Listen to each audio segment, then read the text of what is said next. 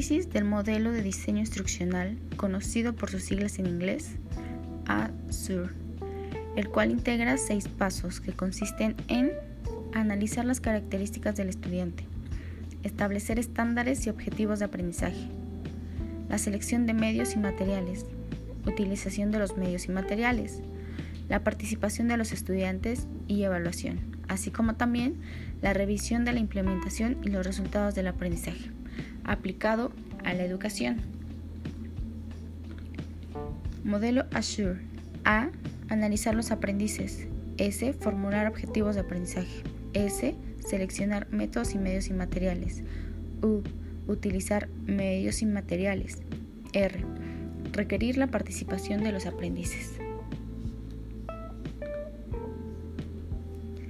El diseño instruccional tiene sus fundamentos en la tecnología instruccional y hablar de esta obliga a recuperar elementos de la tecnología educativa.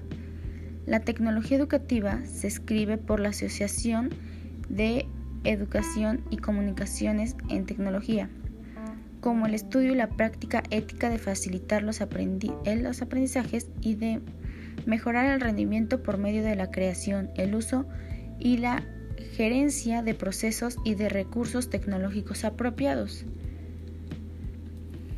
Las teorías de la instrucción tienen su origen en las teorías del aprendizaje, por lo cual no existe una teoría única.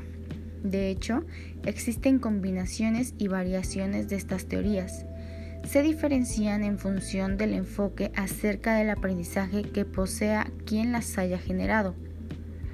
El diseño instruccional representa el puente, la conexión entre las teorías del aprendizaje y su puesta en práctica, y reflejará el enfoque teórico que posee el diseñador instruccional respecto a los procesos de enseñanza y aprendizaje. El diseño instruccional traduce los principios de aprendizaje y la instrucción en especificaciones para la elaboración de materiales y la aplicación de actividades en instrucción. Los teóricos de la ciencia como Auswell, Brunner, Piaget, citado de Schilter 2004, cuestionaron la explicación del conductismo sobre el aprendizaje, estímulo-respuesta, y enfatizaron los procesos mentales y las representaciones del conocimiento, explicando que existe una estructura cognitiva, una representación mental, de tal forma que el individuo desarrolla procesos de pensamiento para construcción de conocimiento y resolución de problemas. Uno de los modelos de la teoría cognitiva que han tenido más influencia para la explicación de la memoria fue el de Atkinson y Schifrin, citado de Schiller 2004, quienes argumentaron que la memoria tiene tres depósitos, los de registro sensorial, el almacén sensorial corto y el almacén de memoria a, corto plazo y a largo plazo. Y la información se procesa y retiene en los registros sensoriales, procesos mentales y la organización de esquemas y percepción e inferencias. En la modalidad a distancia, el papel del estudiante requiere una mayor participación y compromiso con las actividades que se le asignaran en el curso. Su participación es permanente y activa. En cuanto al profesor, cambia su estilo tradicional al de un facilitador para mantener una comunicación permanente con los estudiantes, con la finalidad de retroalimentar un proceso de aprendizaje y actividades. Esa necesidad de actuar recíprocamente estudiante-maestro no debe minimizarse porque la interacción que se genera contribuye a alcanzar sus logros. Por lo anterior, el desafío para el profesor es mayor, rompe con el esquema tradicional de estar cara a cara todos los días con los estudiantes y representa una oportunidad de enseñanza y aprendizaje, tanto para diseñar programas complejos de acuerdo con modos, modelos y teorías educativas como para innovar su práctica docente.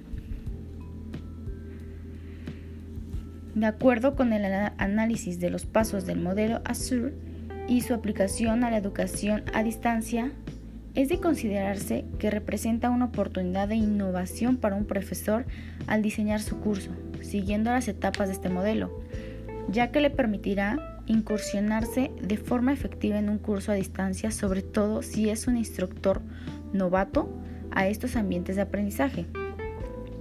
Para aquellos profesores que antes de diseñar su curso se interesan en conocer las prácticas de sus estudiantes, este modelo es ideal, ya que les permite realizar una planeación objetiva basada en los antecedentes de los alumnos, así como seleccionar estrategias, medios y recursos, diseñar sus materiales, las actividades de aprendizaje y formas de evaluación. Este modelo es aplicable a un curso, una unidad o una lección. El modelo Azure es flexible, completo en sus procedimientos, fácil de diseñar y útil en cualquier ambiente de aprendizaje. Contribuye a mejorar la planeación de sus cursos, a seleccionar los medios y recursos, además de que permite que los profesores desarrollen su propio material. Facilita el logro de los objetivos y por ende el éxito de aprendizaje del estudiante, porque permite durante un proceso de evaluar y retroalimentar los avances de su aprendizaje.